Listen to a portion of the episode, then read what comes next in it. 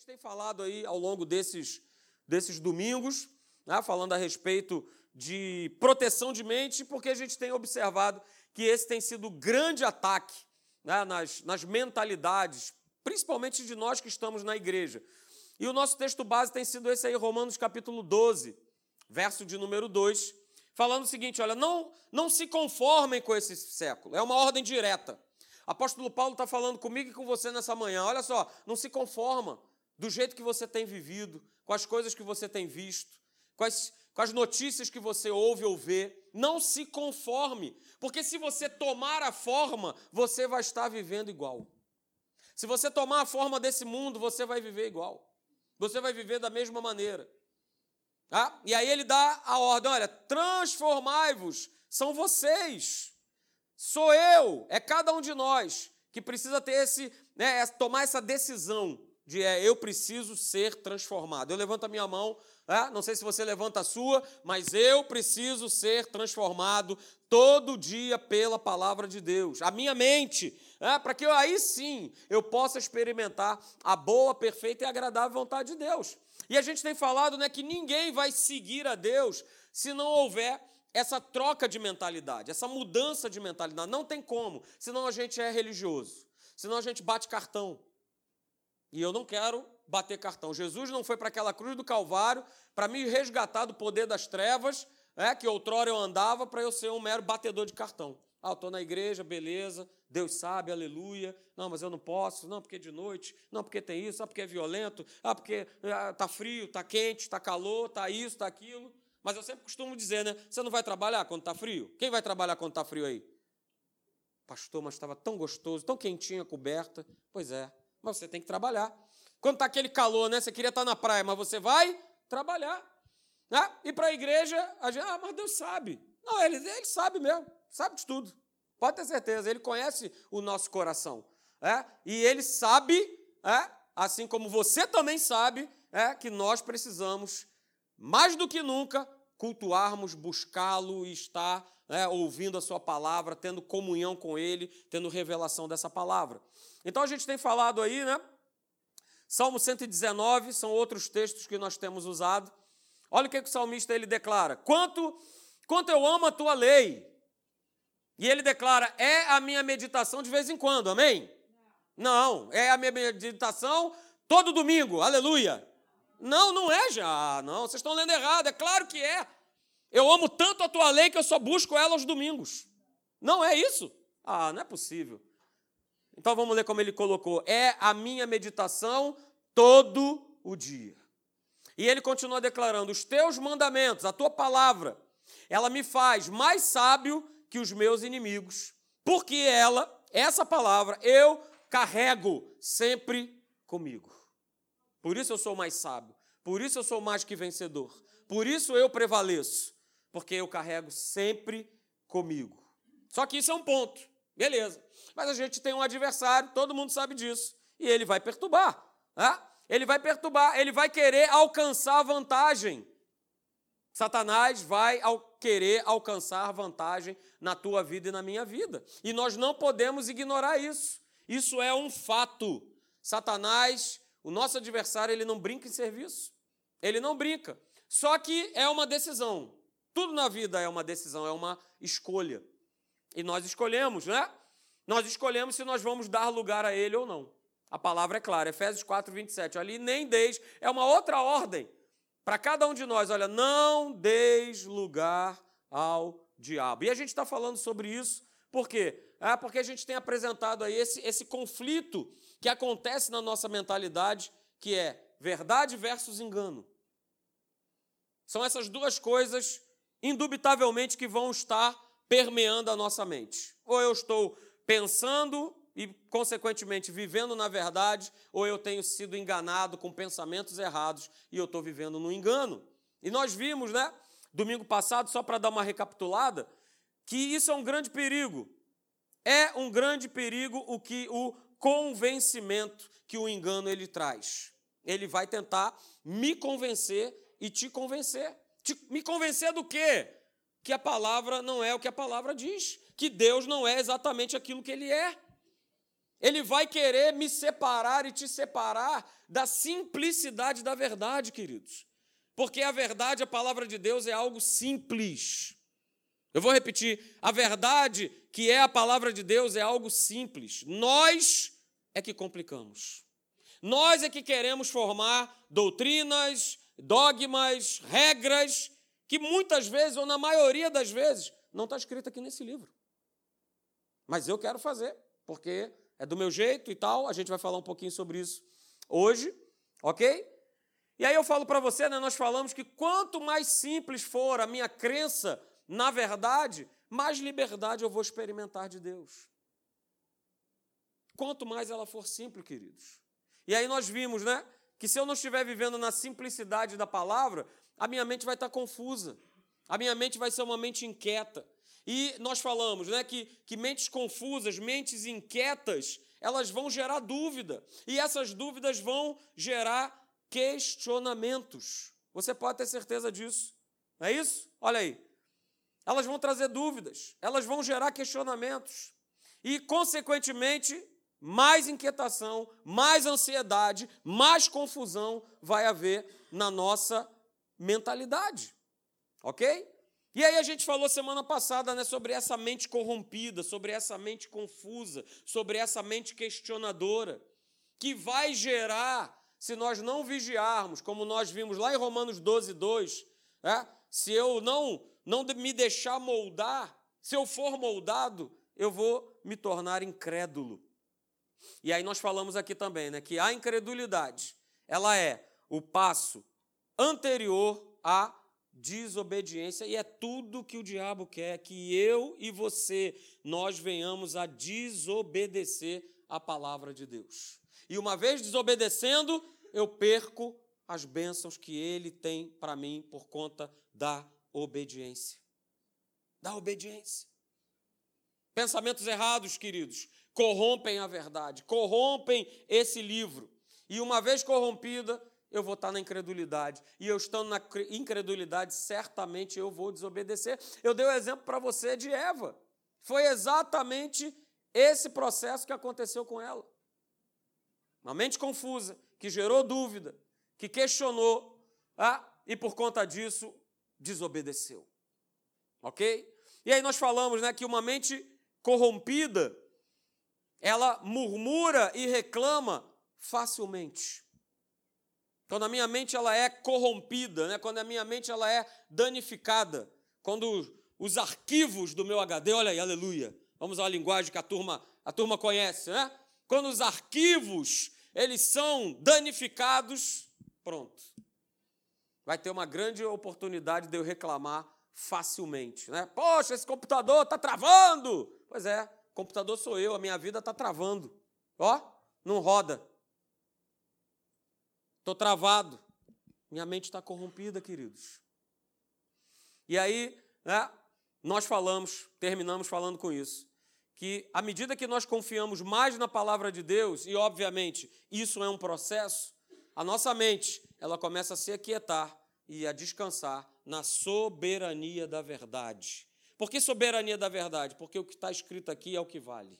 O que está escrito aqui é ponto final na nossa vida e na nossa maneira de pensar. Mas isso só vai acontecer quanto mais eu confiar. E é óbvio, é um processo. É, a gente não sai confiando de cara em qualquer um, em qualquer pessoa, em qualquer situação. É um processo de relacionamento, de intimidade. Quanto mais eu vou tendo confiança, mais eu me relaciono, mais eu me aquieto, mais eu descanso. Não é isso? Isso acontece no natural. Isso acontece no natural. Poxa, eu tenho uma pessoa que, oh, eu estou tranquilo, Está lá na mão dele, ah, beleza. Não é assim que a gente faz? Ah, não, é, é fulano de tal, é doutor fulano de tal. Não, tranquilo. Sei que é ele que está com o meu processo, então, ó, já estou tranquilo, estou quieto, vou descansar, porque eu confio nele. Ele já provou. Ah? E Deus ele já provou para cada um de nós, há mais de dois mil anos atrás, o quanto Ele te ama, o quanto Ele nos ama. Então eu posso me aquietar, eu posso, né? Nós lemos lá em Salmo 46, olha, aquietai-vos e sabei que eu sou Deus. Há uma ordem, se aquieta, descansa. Mas eu só vou conseguir fazer isso se a minha mente estiver totalmente confiante na palavra de Deus. Hoje a gente fala de um texto, eu coloco ele aí para você, que está lá em 2 Coríntios, capítulo de número 10, do verso 3 ao verso 5. Eu coloquei aí na tela para você, até para poder destacar as três palavras que eu quero comentar com você hoje nessa manhã. Veja o que, é que o apóstolo Paulo ele declara, o texto está ali.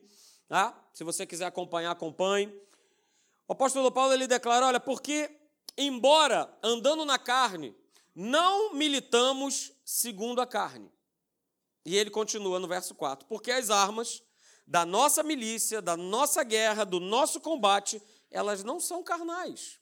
Elas são poderosas em Deus. E aí ele começa a falar uma lista. Na verdade, ele está dizendo, ele, tá, ele vai nos mostrar aonde se dá essa batalha.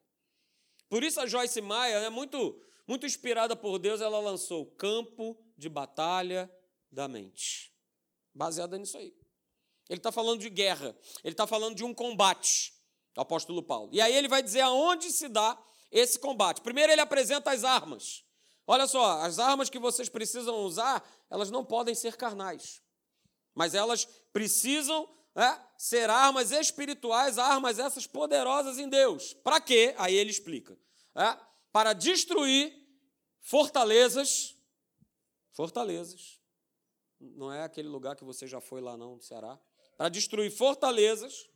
E ele continua dizendo: anulando nós sofismas e toda altivez que se levante contra o conhecimento de Deus.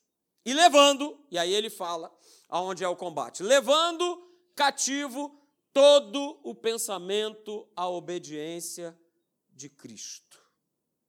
E eu destaquei essas três palavras porque nós vamos falar um pouquinho sobre elas nessa manhã. A gente viu, né, acabamos de ver que o maior objetivo de Satanás é minar a nossa mente, é corromper a nossa mente.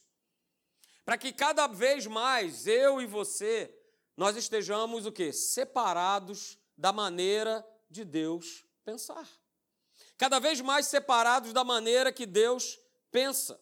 E essa será sempre a grande estratégia do diabo: nos separar, separar a nossa mente né, do pensamento de Deus. Paulo ele Nesse texto aí, ele cita três formas, né? Por isso está destacado aí em amarelo, três formas né, de pensamentos que o diabo nos sugestiona.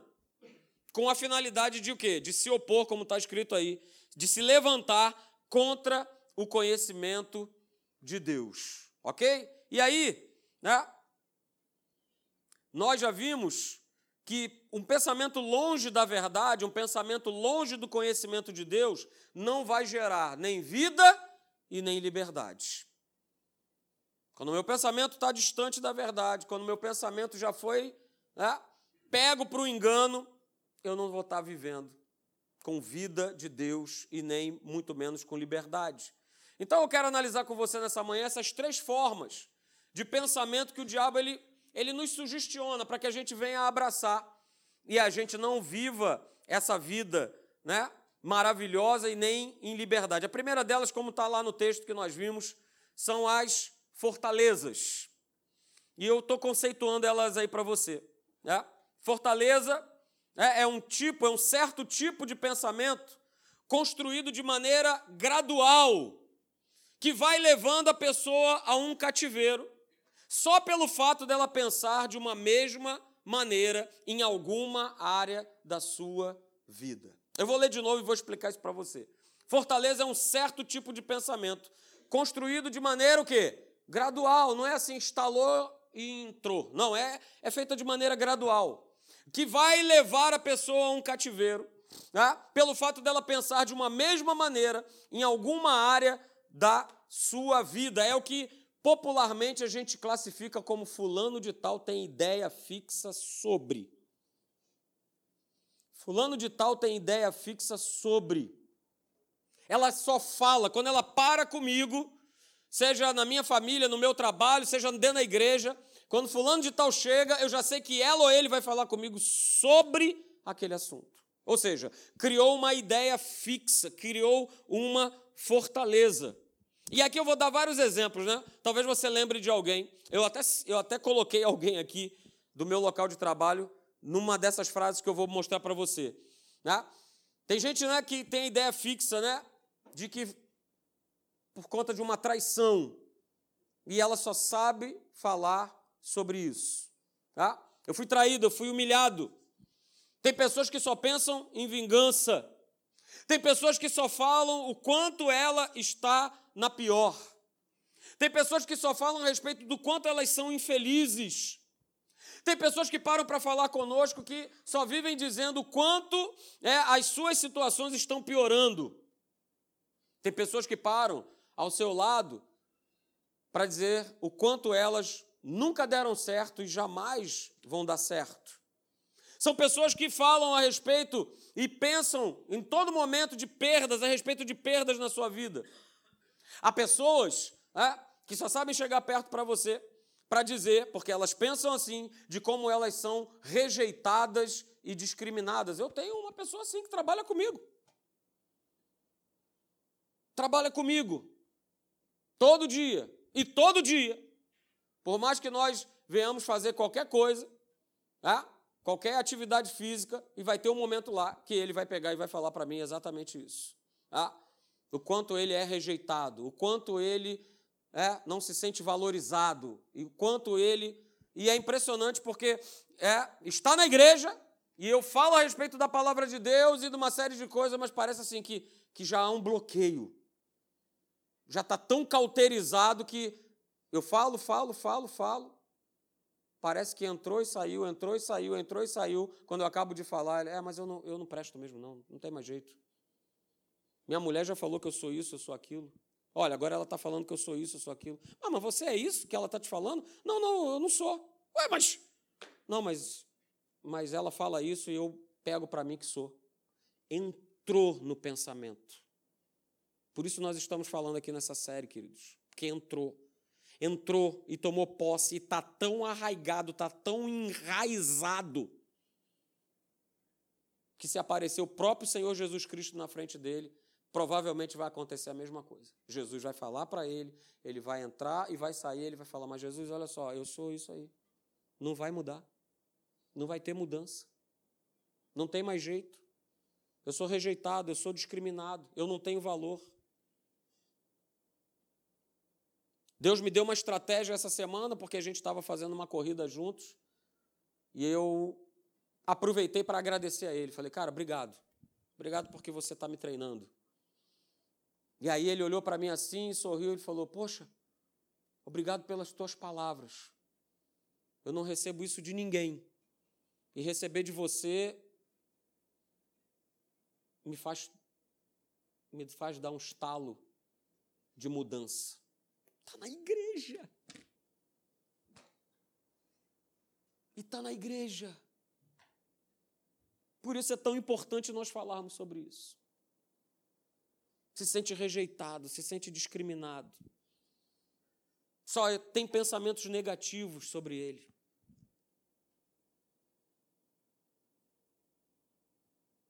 Há pessoas que só vão pensar em morte, só vão pensar em medo, só vão pensar em angústia, só vão pensar em solidão.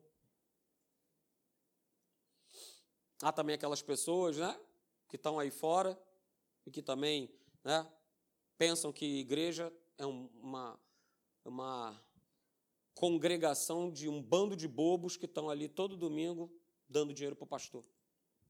Pensamentos, fortalezas. Querido, Satanás, quando ele domina, ele usa essa arma para dominar a mente das pessoas, trazendo um ciclo escravizador de pensamento trazendo escravos, pessoas escravas, pessoas têm sido escravizadas dentro das igrejas por conta de um pensamento. E se eu vou permitindo a construção desse pensamento dessa forma negativa a respeito de uma situação que eu enfrento ou a respeito de alguém, não vai ter como haver possibilidade de mudança. É o que esse rapaz já fincou o pé e já falou: não tem como. Não tem como mudar. Não tem como deixar de ser isso que eu ouço e que eu abraço como certeza, como, como coisa real. E aí veja só, queridos, fortalezas mentais vão estar sempre ligadas a resultados negativos. É o que acontece com ele. Já está preso numa fortaleza mental e aí tudo o que ele vê ao redor é algo ruim, é algo negativo. Acabou-se o prazer. Porque se sente fracassado. E esse, e esse fracasso ainda é mais aviltado por uma pessoa da sua própria casa. Eu falo para você, querido, fortaleza, ela é a construção e ela é a permanência do pensamento errado sobre alguém, sobre a vida ou sobre o que nós enfrentamos. Vai sendo construída e permanece. O pensamento errado permanece. O pensamento errado não sai.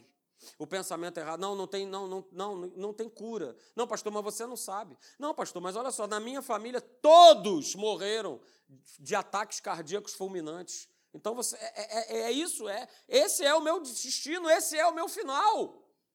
Já se construiu, já está permanecendo um pensamento que é errado, que é contrário à palavra de Deus. Não, eu sou o próximo, é desse jeito, é assim que vai acontecer. Doença não dá em poste, tem que dar na minha vida. E eu já carrego toda uma hereditariedade. Querido, Jesus quebrou na cruz do Calvário toda a hereditariedade do inferno sobre a minha e sobre a tua vida. Não há mais poder. Toda a hereditariedade de fracasso, não há mais poder. A não ser que você aceite a não ser que você abrace.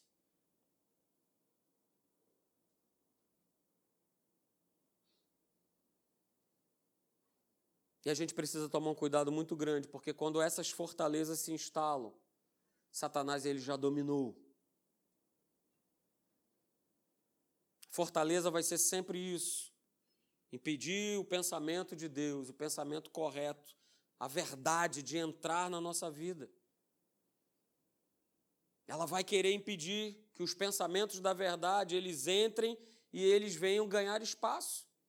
Ontem mesmo no casamento do pastor Rafael, nós estávamos conversando, eu, pastor Alexandre e o bispo Miguel, e ele estava falando a respeito de um rapaz que frequentava a igreja dele na época que ele era pastor lá em Juiz de Fora, né, dando esse testemunho para a gente de um rapaz. Olha, impressionante, porque ele estava, ele falou do final da história e depois ele veio contar o início. O rapaz hoje ele é pastor, né, tem ajudado na igreja lá de Juiz de Fora. Mas ele falou: olha, esse rapaz, ele deixava a família dele na igreja e ele ia embora. Às vezes ele ficava, porque ele gostava muito de mim, né? gostou de mim de graça e tal. E quando eu estava lá, ele pegava e entrava. Mas ele já tinha um pensamento, uma fortaleza instalada a respeito de grana. E que ele colocou na cabeça dele que não, não, o pessoal está ali dentro, são um bando de bobos, está dando dinheiro para pastor, e eu nunca vou fazer isso. E isso estava instalado, e queridos, só quem liberta é o poder vivo e eficaz da palavra de Deus. Aí ele estava falando com a gente que um belo dia a esposa dele, vibrando, feliz da vida, né, falou: Pastor, eu estou muito feliz porque fulano de tal, hoje ele deu uma oferta na igreja. Aí ele falou, poxa, é mesmo, irmã e tal. Ele, é, ele deu dois reais, pastor. Ainda estava preso. Tá? E aí depois ele fala que quando ele batizou esse rapaz lá nas águas, né? E o, e o camarada não parava de chorar, e chorava, e chorava, e chorava. E ele foi falando: É, Fulano, agora você está aí, em quem diria? Né? Hoje você falava isso aquilo outro da igreja. Ele chorava: É, é você era né, pão duro, avarento, ficava dizendo que o pessoal estava dando dinheiro para pastor. Ele: É verdade, é. era isso mesmo. Foi quebrada uma mentalidade. Mas quanto tempo perdurou essa mentalidade? Quanto tempo permaneceu essa fortaleza, esse pensamento errado na vida desse rapaz? A segunda forma que o apóstolo Paulo ele nos apresenta lá no texto de 2 Coríntios, que o diabo faz para nos enganar, é essa aí. São os sofismas, que são raciocínios, né? são, são teorias e ideias, e o homem gosta muito disso, de teorizar muito, de ter várias ideias. Né? E são raciocínios aparentemente corretos, que são lançados ou sugestionados sobre a nossa mente. Mas dá um propósito. O propósito é de trazer o erro, de nos induzir a errar. E aí eu quero que você vá lá comigo. Eu quero ler três textos com você, falando justamente sobre esses sofismas. Abra lá comigo em 1 Timóteo. Eu não coloquei aí propositalmente para você abrir a tua Bíblia. E aí eu estou vendo, estão todos com Bíblia, que bom, né? Aleluia. 1 Timóteo capítulo 4.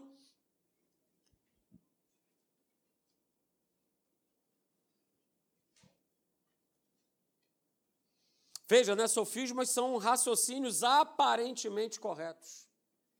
Aparentemente, não, não significa dizer que são, são verdadeiros. 1 Timóteo 4, 1 e 2. Veja que o que, o apóstolo Paulo ele declara, mas o Espírito expressamente diz que em tempos posteriores alguns apostatarão da fé. Escreveu para Timóteo e está valendo para a gente hoje. Tem acontecido isso hoje? Tem. O Espírito expressamente diz que em tempos posteriores alguns apostatarão da fé, dando ouvidos ao quê? A espíritos enganadores. E a doutrina de quê? De demônios. Mas aí veja o verso 2. Isso tudo acontece pela hipocrisia de homens que falam mentiras e têm a sua própria consciência cauterizada. Cauterizada. Tudo muito bonito, tudo muito, muito aparente mas que está debaixo de espíritos de demônios enganadores está debaixo de hipocrisia, mentes cauterizadas. Vá um pouquinho mais à frente, agora em 2 Timóteo, capítulo de número 4, próximo livro, segundo, segunda epístola de Paulo a Timóteo, capítulo de número 4, verso 3 e verso 4, diz assim: Pois virá o tempo, olha só, queridos, pois virá o tempo, e eu creio que esse tempo já chegou, Virá o tempo em que não suportarão a sã doutrina, não suportarão a simplicidade da palavra. Vai vir o tempo em que não suportarão a sã doutrina. Pelo contrário, sentindo coceira nos ouvidos, juntarão mestres para si mesmos, segundo os seus próprios desejos. E eles se recusarão a dar ouvidos a ao quê? A verdade, voltando-se para os mitos. Muito interessante, né? Eles vão se juntar, é o que a gente vê acontecendo. Grupos e mais grupos que vão se juntando à sua maneira de pensar, aos seus sofismas. Não é isso? Por isso a gente tem uma série de igrejas hoje estranhíssimas, né? Igreja contemporânea, tá lá. Não para de crescer. Igreja contemporânea, tudo que é lado. Nova York, não sei aonde, tal, tal, tal, não sei o que, beleza. E estão crescendo. Se juntaram em grupos que pensam da mesma maneira. Mas é o que esse livro diz? Não. Ué, então, como é que eu posso me juntar, fazer um grande grupo de pessoas e esse grupo de pessoas está pregando algo que não está escrito aqui? Mas tem aos montes. Tem aos montes. Vá comigo agora em Tito, mais para frente um pouquinho. Tito, Tito capítulo 1, a partir do verso de número 10. Vá lá comigo, Tito, capítulo 1, verso de número 10. Acompanhe a leitura, por favor. Preste atenção. Olha que interessante. Tito 1,10 diz: Pois há muitos insubordinados que não passam de faladores e enganadores, especialmente os do grupo da circuncisão. Estava falando da igreja. É necessário que eles sejam silenciados, pois estão arruinando famílias inteiras, ensinando coisas que não devem e tudo por ganância. Um dos seus próprios profetas chegou a dizer: cretenses, sempre mentirosos, feras malignas, glutões preguiçosos. Tal testemunho é verdadeiro. Portanto, repreenda-os severamente, para que sejam sadios na fé. Verso 14. E não deem atenção a lendas judaicas nem a mandamentos de homens que o quê? que rejeitam a verdade. Que o quê? Que rejeitam a verdade. Uh. Verso 15: Para os puros, todas as coisas são puras. Mas para os impuros e descrentes, nada é puro. De fato, tanto a mente como a consciência deles estão o quê? Vamos lá, estamos, estão o quê? Estão o quê? Que a gente tem falado, está na palavra. Mentes corrompidas, mentes confusas. A mente e consciência corrompidos. E olha o que, que termina falando o verso 16. Eles afirmam que conhecem a Deus, mas por seus atos o negam. São detestáveis, são desobedientes e são desqualificados para qualquer boa obra. Queridos, isso é muito, muito sério para nós, Igreja do Senhor Jesus.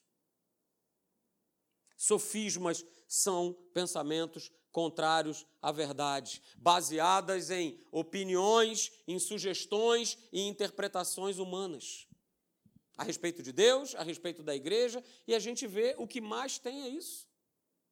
Pessoas já saíram dessa igreja, porque já, né, não, não que mandaram isso diretamente para mim, mas porque falaram com outros, falando, não, não, o meu jeito de encarar a igreja de Deus é assim, aí faz uma, faz uma lista. Porque tem que ser assim, porque tem que ser assado, porque tem que ser desse jeito, porque é assim, porque eu sou formado em Harvard, porque eu aprendi desse jeito, porque eu tenho 15 faculdades, porque não sei o quê, porque. Ué? Mas é o que está escrito aqui ou é o que eu aprendi lá na faculdade? O que, que vale? O que, que vale?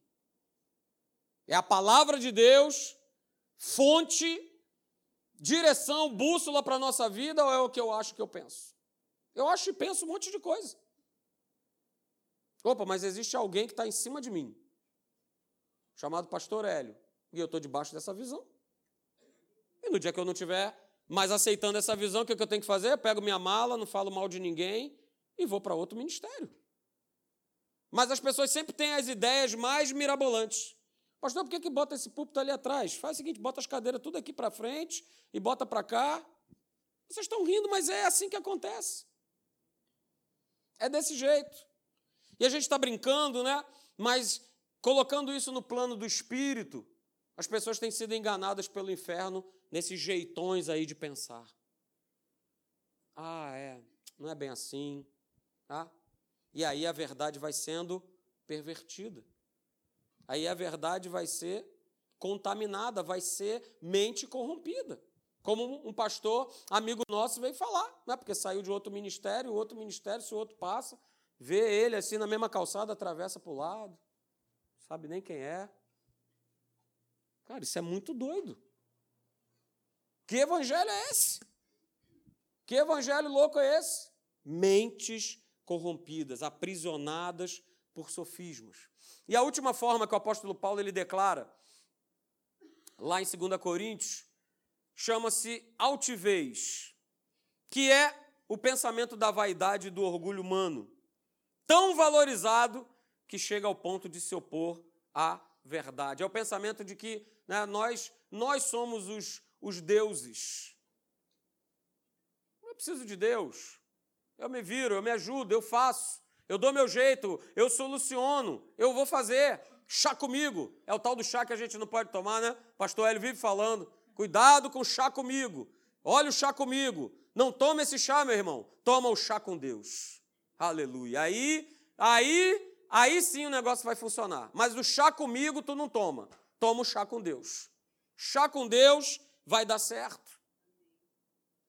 Esse tipo de pensamento só alimenta o ego do homem. Vá comigo lá em Romanos, capítulo 1, do verso 18 ao 21. Pastor, aqui lê a Bíblia, né? Lê bastante. Seja bem-vindo à Academia da Fé. Romanos, capítulo 1, do verso 18 ao 21.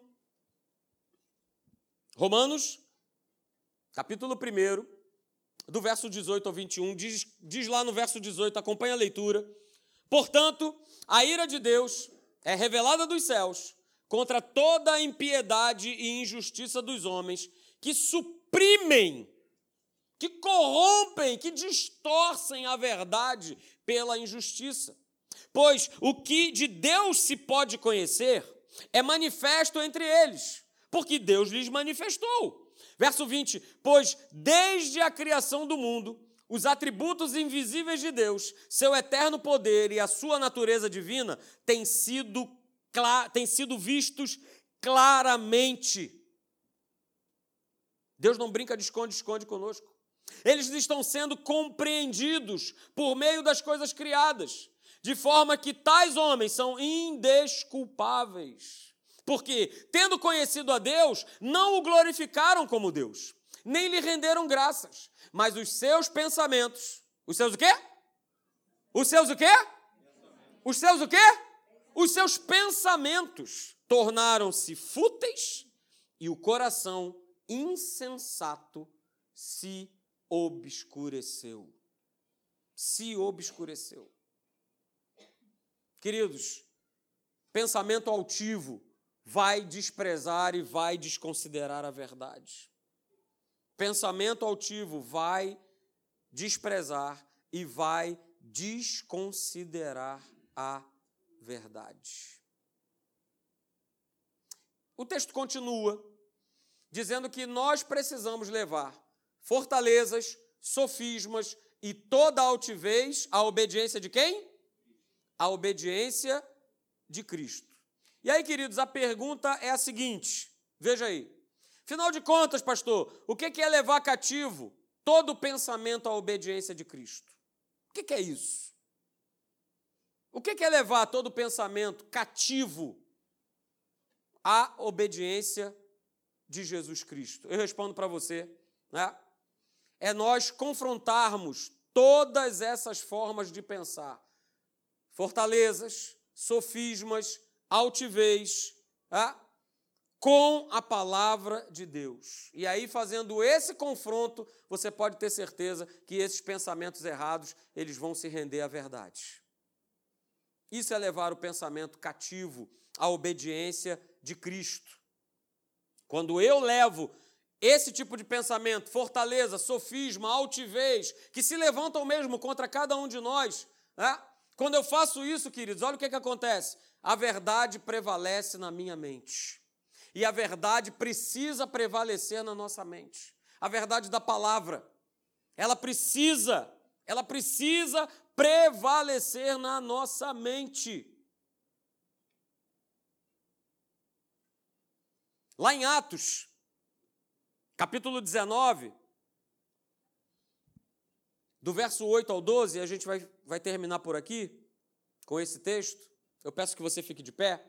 Atos capítulo 19, do verso 8 ao 12. Acompanhe comigo a leitura. Atos 19, a partir do verso 8, diz assim: Paulo entrou na sinagoga e ali falou com liberdade durante três meses argumentando convincentemente acerca do reino de Deus. Olha o verso 9, olha o que, que diz o verso 9, presta atenção. Verso 9 de Atos 19. Mas alguns deles. Paulo estava fazendo o que nós estamos fazendo aqui nessa manhã, pregando a palavra, falando a respeito do reino. Olha o que, que diz no verso 9: Mas alguns deles se endureceram e se recusaram a crer. E pior, começaram a falar mal do caminho, da palavra, da igreja. Gente que estava fazendo parte do mesmo corpo. O coração veio a endurecer por quê? Por conta de um pensamento. O texto segue dizendo que eles começaram a falar mal do caminho diante da multidão. Paulo, então, afastou-se deles. Paulo, então, afastou-se deles. Tomando consigo os discípulos, passou a ensinar diariamente na escola de Tirano. Isso ele fez por dois anos, de forma que todos os judeus e os gregos que viviam na província da Ásia ouviram a palavra do Senhor.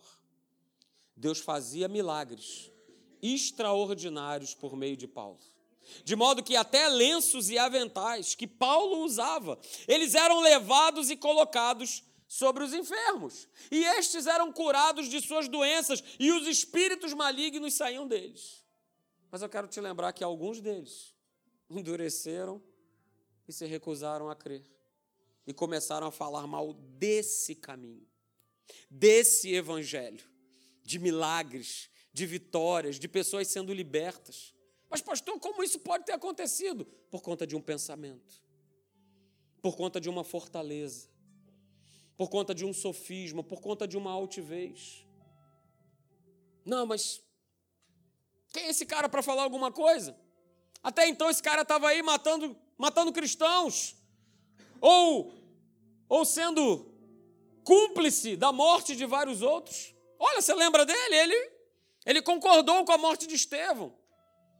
Mas que cara é esse? Mas em nenhum momento procuraram ver se aquilo que ele estava falando estava o quê? De acordo com a palavra. Entrou um pensamento. E esse pensamento, queridos, e Satanás sabe, nós também precisamos saber, que se ele controlar o nosso pensamento, ele vai controlar as nossas ações. Igualzinho ele fez com esses alguns que endureceram o coração e se recusaram a crer. E começaram a falar mal. Você está percebendo o processo? O coração endureceu. Houve algo na mente o meu coração endurece, eu entro na incredulidade, eu desobedeço e começo a falar mal do caminho. Sabe que eu e você, que nenhum de nós permita que Satanás venha querer controlar o teu, o meu, o nosso pensamento, com uma maneira errada de pensar chamada engano. E esse engano tem nomes: fortalezas, sofismas, altivez.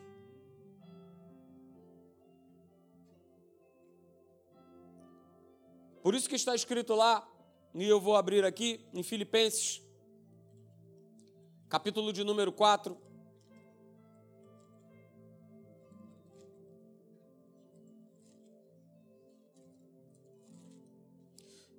Finalmente, irmãos, tudo o que é verdadeiro, tudo o que é respeitável, tudo o que é justo, tudo o que é puro, tudo o que é amável, tudo o que é de boa fama, se alguma virtude há e se algum louvor existe, seja isso que ocupe o vosso pensamento.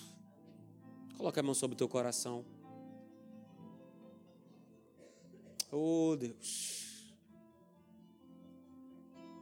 Como nós, Senhor, já aprendemos, nós não temos, Senhor, o, o poder de impedir que um pensamento, que uma fortaleza, que um sofisma, que uma altivez, elas venham até nós.